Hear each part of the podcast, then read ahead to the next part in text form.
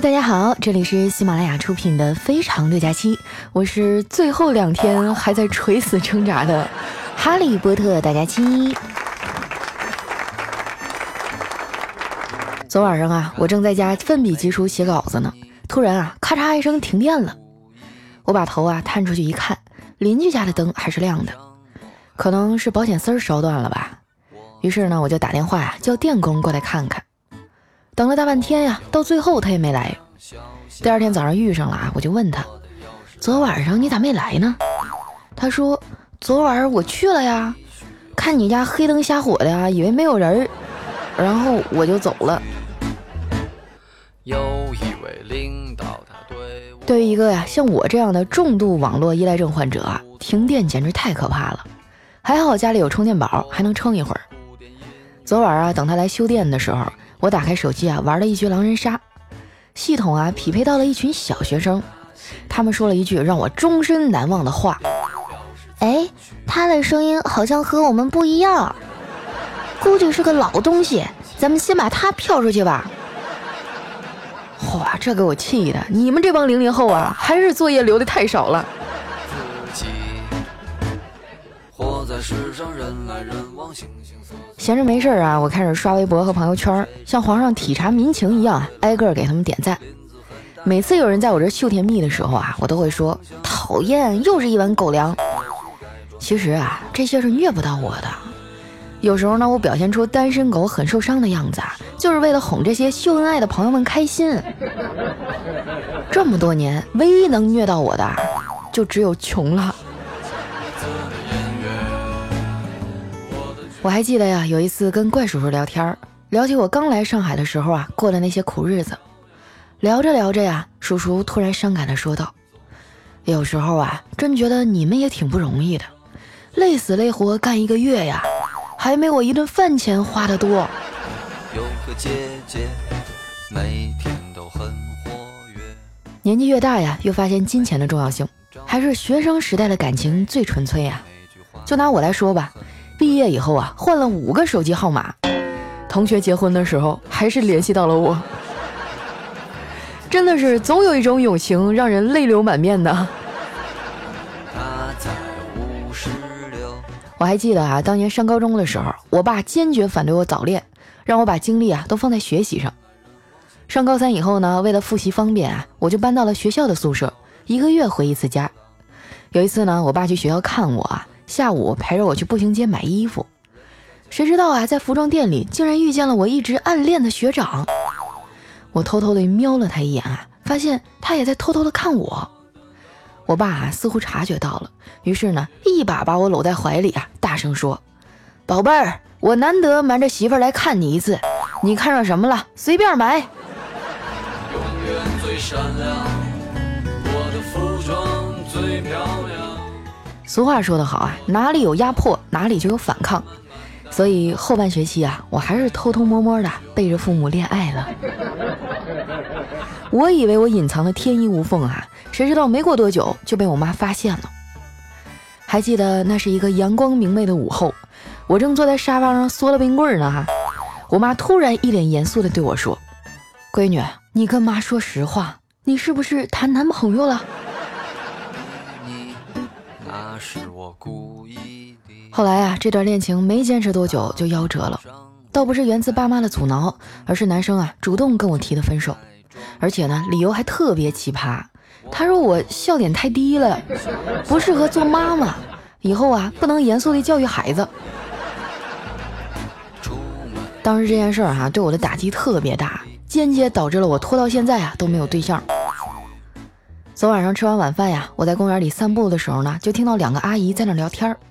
一个说：“你闺女今年得有二十九了吧？怎么还不找个对象啊？你也不催催。”另一个说：“呀，我闺女说了不想结婚，啊，不结婚，那她老了以后怎么办呀？”只听那阿姨啊霸气的回答：“等她老的时候，我早就死了，我还管那么多干嘛？”你说，要是我妈也有这觉悟，多好啊！我自己现在很多的年轻人啊都不愿意和父母交流，哎，觉得他们跟不上时代了。尤其是很多啊坐办公室的小白领，自以为啊自己的能力比父母那辈强得多。其实呢，这就是一个很大的误区，不过是经济结构转型啊造成的一个错觉而已。现在啊，在公司的格子间里面啊，哼哧哼哧做 PPT 的那些人，和当年踩着缝纫机的女工们，其实没有什么本质上的区别。父母啊，在菜市场为了三毛两毛讨价还价，和咱们守着微信群抢红包也是一个道理啊。那父母当年非要给遥控器套个塑料袋儿，跟咱们现在非要给手机套个壳有什么区别啊？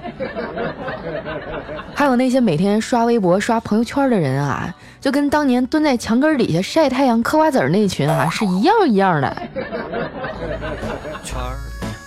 我们呀，不过是因为生长在新时代，拥有更多接触新鲜事物的机会而已。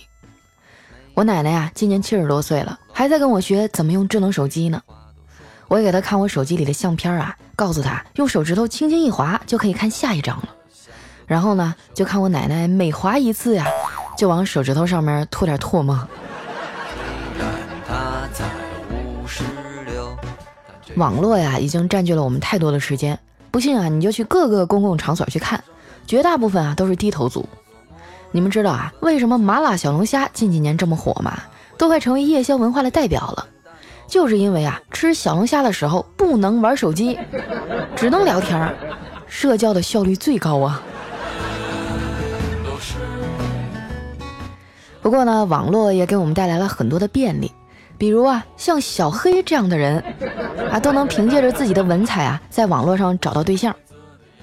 最近啊，他就在网上泡了一个学生妹，刚认识没几天啊，俩人还挺矜持的。那天呢，小黑约妹子啊去看电影，看完都半夜十二点多了。走到电影院门口啊，小黑鼓起勇气说：“嗯，要不你今晚就别回学校了吧？”那妹子低下头啊，没说话。小黑一摸口袋啊，我操，忘带身份证了，这咋办呢？就只能无奈的对妹子说：“哎呀，算了吧，我身份证忘带了，还是送你回学校吧。”这妹子依旧没说话啊，两个人呢就一言不发的呀，沿着步行街走了好几百米。忽然间啊，这妹子抬起头说：“小黑哥哥，你觉得我长发好看还是短发好看呀？”这小黑正沮丧着呢，也没心思回答呀，就敷衍着说道：“我又没见过你短发的样子。”这时呢，就只见那妹子啊，从包里拿出身份证，举到了小黑的面前，对他说：“你看，你看，这就是我短发的样子。”我有一辆小夏利，我的钥匙链是奥迪。我曾经啊问过小黑，这妹子也不是你喜欢的类型啊。小黑严肃地说：“嗨，那都是以前的事儿了。现在呀，我算是总结出经验了。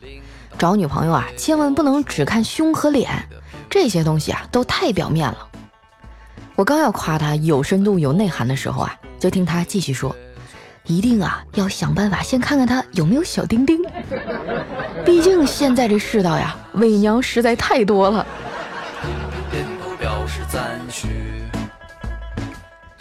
现在呀，很多男人都喜欢那种英姿飒爽啊、带点中性魅力的女孩。我哥们儿呢，就娶了一个俄罗斯姑娘，一头利落的短发，肤白貌美，大长腿呀。更难得的是啊，他和他老婆的家人呢，也相处的非常融洽。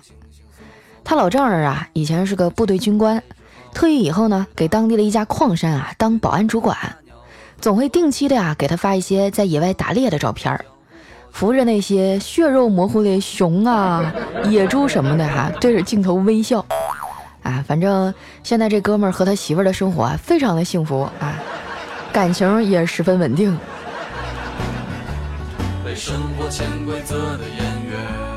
不过呢，找对象的时候啊，一定要擦亮双眼，千万不要被表面现象迷惑了。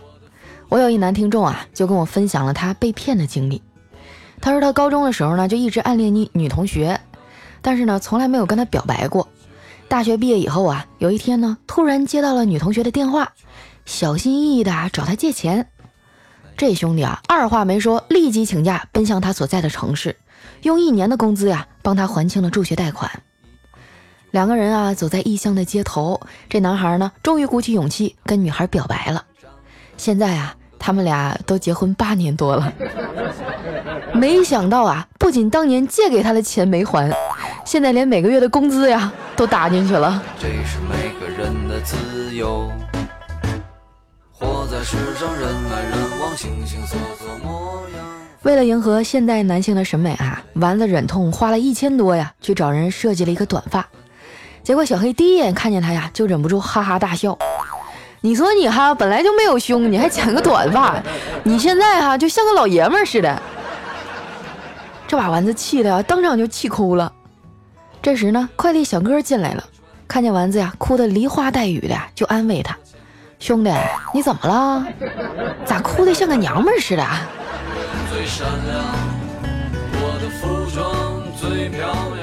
后来呀，丸子在网上买了一个按摩仪，据说长期坚持使用呢，胸部就会变大。那天啊，丸子正在那按摩呢，小黑啊就凑过来说：“你这玩意儿根本就不科学呀！你们为什么会相信胸可以按摩变大，而脸就可以按摩变小呢？”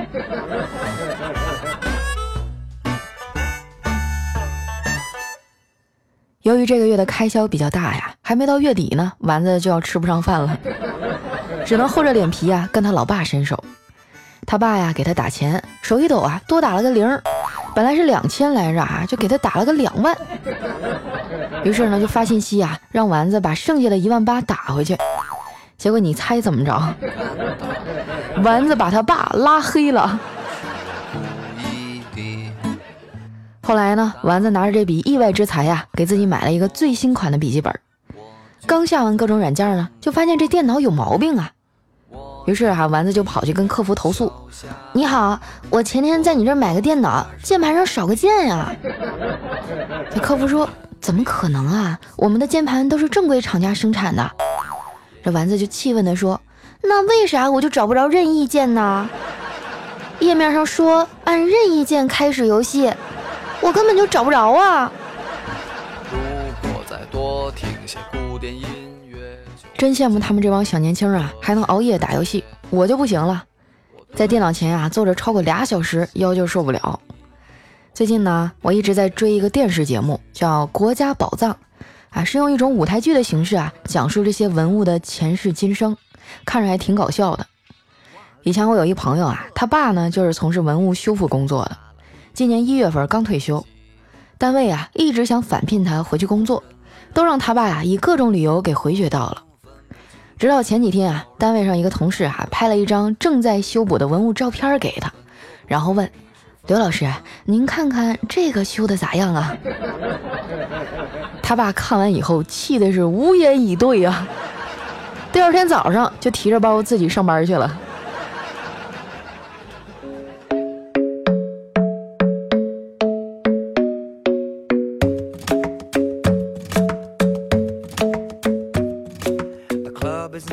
一段音乐，欢迎回来，这里是非常六加七。喜欢我们节目的朋友啊，记得关注我的新浪微博和公众微信，搜索主播佳期，是佳期如梦的佳期。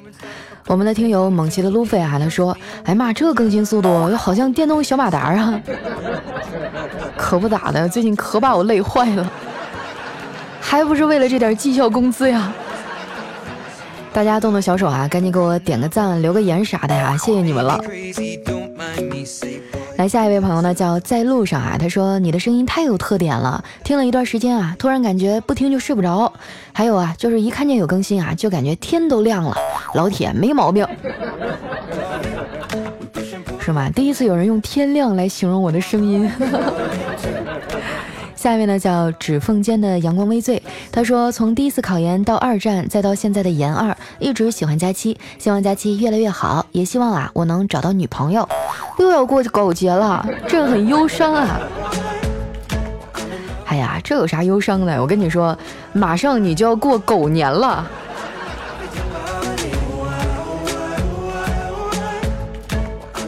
下一位朋友呢，叫名字起得好，佳期读得早。他说：“佳期，我是丹麦的听众啊，邀请了你好几次，包吃包住来这玩，结果你也不读我，哼，打包行李啊，打算离开你了。”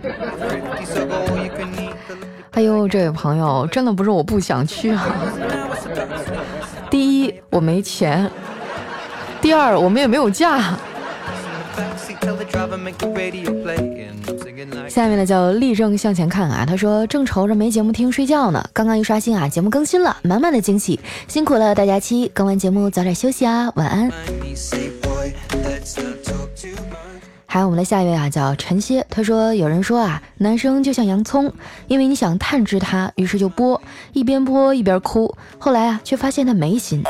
其实啊，你一开始剥的就是他的心，他一开始就把心给你了，可是你不信。哎，兄弟，走错片场了吧？哎哎，笑点在哪儿？对哈，那既然说到这个剥洋葱啊，给大家呃提一点这个生活小贴士啊，就是在这个扒洋葱以后啊，或者途中啊，千万不要去挠一些敏感部位啊，要不然你会痛不欲生的。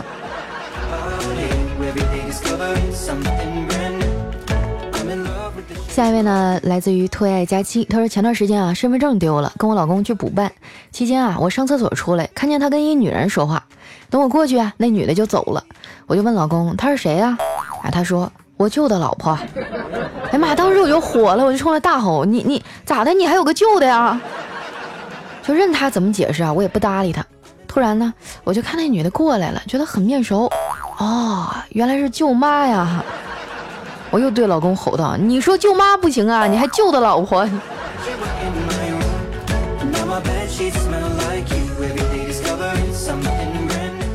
下一位呢叫喵喵不会叫，他说：“佳期啊，跟你讲个真事儿。昨天下午呢，我们部门开会，领导说了一个我们部门内部的未来动向，然后还说呀，这件事儿就我们在座的十一个人知道，不要往外传。这时候呢，底下就有一个人在那嘟囔。”在座的有十二个人呢，我们跟着领导的目光数了两遍，都是十一个人啊。这时候呢，啊，这个空气就有点凝滞了。直到那个同事啊，把目光落在了我微微隆起的四个多月的小腹上。哦，原来是怀宝宝啦，我还以为你是带着大姨妈也算一个人了。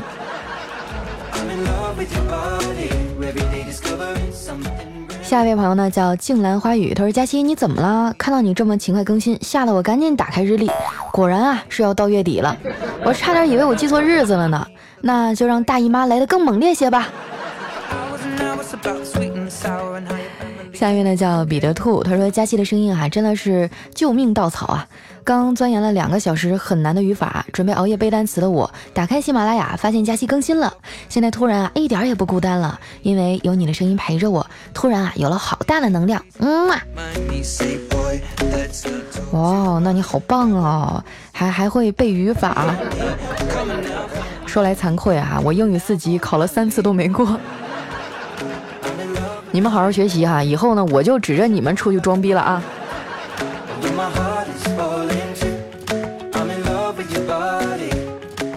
下一位呢叫百木生，他说我一直都是静静听的观众，不点赞不留言。平常呢听见佳期读留言啊，说一下子更新几期都没什么感觉，这次啊必须要说你了。在听完最后一期的时候啊，隔三差五的过来看看你更新了没有。现在啊突然看见你更新了三期，哟，有啥呀？是吧？你们是不是应该奖励一下我？比如说下一期节目的这个留言里面多多的夸我一下呀？是吧？给我们领导看一看，这是眼瞅年末了，要绩效考核，懂不懂？来，下一位呢，叫星泽 summer 啊，他说：佳琪姐，我上上期给你留言，你都不念。我说我一个多月以后啊，就要美术联考了，很方啊，考完还要回去复习文化课，参加高考。佳琪姐，你要给我加油啊！嗯，好。哎，我也不知道你这条留言是什么时候的。呃，希望你考试顺利过关啊！下面呢叫向天笑零六零三，他说我小侄子呀，五岁就认识很多字儿了，自己也会看一些书。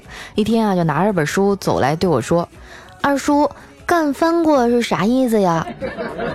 啊，我正打游戏呢，听到这个手一哆嗦，手机差点没掉地上啊！我心想，我去，这孩子看的啥书啊？还有这么火爆的内容？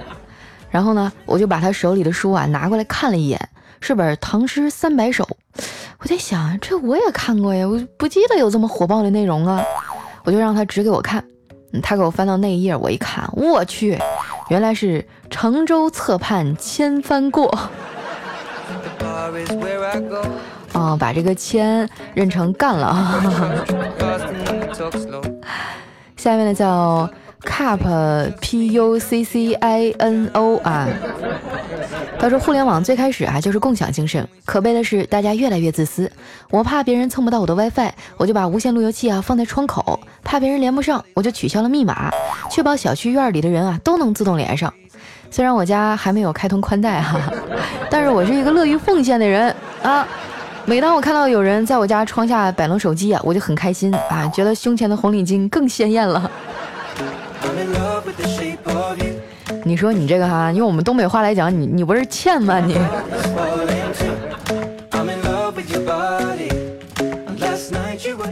下面呢叫三 W 瞬间凌乱了。他说：佳期啊，听你节目两年多了，那个时候呢还是大学舍友在听，放了声音出来啊，我才听到的。真的很喜欢你的声音啊。还有我也是单身狗，什么时候给我送个女朋友啊？爱你哦，佳期。哎呀，你们这个问题都太刁钻了。你说我都单身这么长时间了，你们还让我给你找对象呢？想的有点多呀。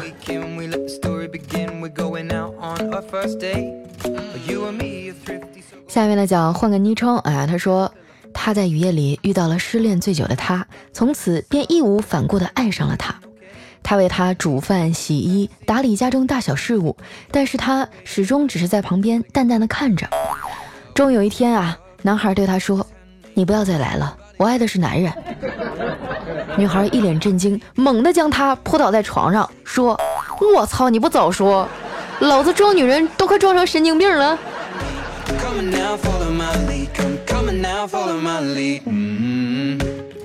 下面呢叫木头，他说：“亲爱的佳期，我是你的铁粉单身狗。前段时间呢收养了一只流浪狗啊，小泰迪，它叫卷卷，啊，是不是好熟悉啊？啊，对，跟我们家狗一个名嘛。啊，他说最近啊，他大姨妈来了，第一次照顾女狗狗，经验不足。佳期美妞，你粉丝那么多，能不能帮我咨询一下？嗯，你想咨询点啥呢？就是说这个小狗来大姨妈应该怎么伺候它吗？”那以前我们家狗也来过呀，就没有什么特殊的护理吧？难道连狗大姨妈的时候都不能碰凉水？有没有朋友知道给解答一下啊？下面呢叫幺八二九九四六哈，他说第一关注主播佳期的公众号，在右下角呢有一个投票按钮，或者呢在喜马拉雅软件里面有一个主播评选，看到佳期啊直接投票。谢谢这位朋友哈，最近的这个喜马拉雅最受欢迎主播评选活动马上就要落下帷幕了啊！这个嗯，多余的话也就不说了哈，这个还是要站好最后一班岗的嘛，对不对？重在参与。听到这儿的时候呢，希望大家动动你的小手哈，在我们首页上呢找到主播评选，然后点进去啊，把你手中的五票全部都投给佳期。下面呢叫黑山小农，他说都说听佳期啊能找到媳妇儿，听了好几年，我终于找到媳妇儿了。二十八号呢，我们就要成亲了，请大家期大声的替我说，臭君君，我爱你。差不多得了啊，你不要在这气我，眼馋呐。哎，什么世道呀，真的是旱的旱死，涝的涝死啊。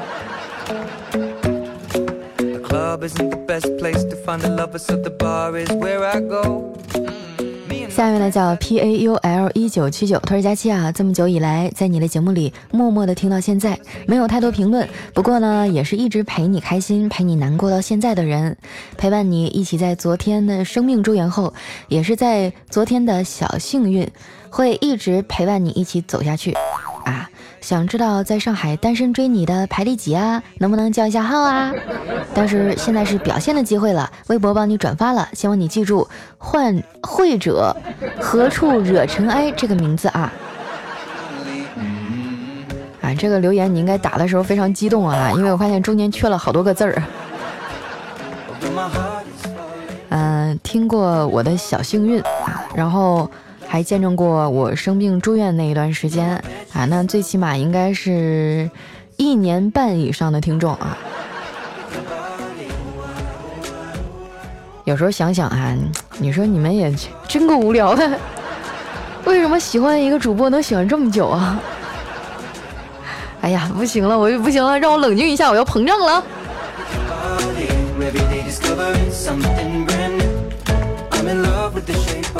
下一位呢叫千叶，他说佳期啊，每次听到你性感的声音，我都睡得很香，只是每次啊听着听着就睡着了，这催眠效果啊杠杠的，是吧？但是我每次给你们录完节目，我都睡不着觉呢，孤独、寂寞、冷，蓝搜香菇。下一位朋友呢叫幺三六幺零六九 P P N G 哈，他说这更新速度受不了啊，都不敢早睡觉了。六年级的女儿啊不能晚睡，现在呢我就每天做早饭的时候啊都听着节目吃啊，就觉得比听语英语来劲儿多了。那你戴着点耳机啊，就千万不要把你家孩子这个给带进坑里，要不然这个学习成绩我就不能帮你保证了啊。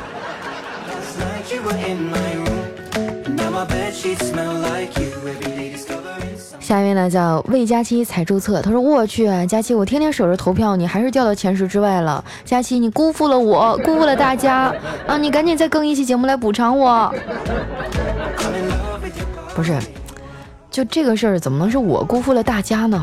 每天这么多人听我的节目，然后投票的就那么点儿啊，就有些话我就不愿意多说了。我可以不在乎名次，但是这次比赛我真的很伤心啊！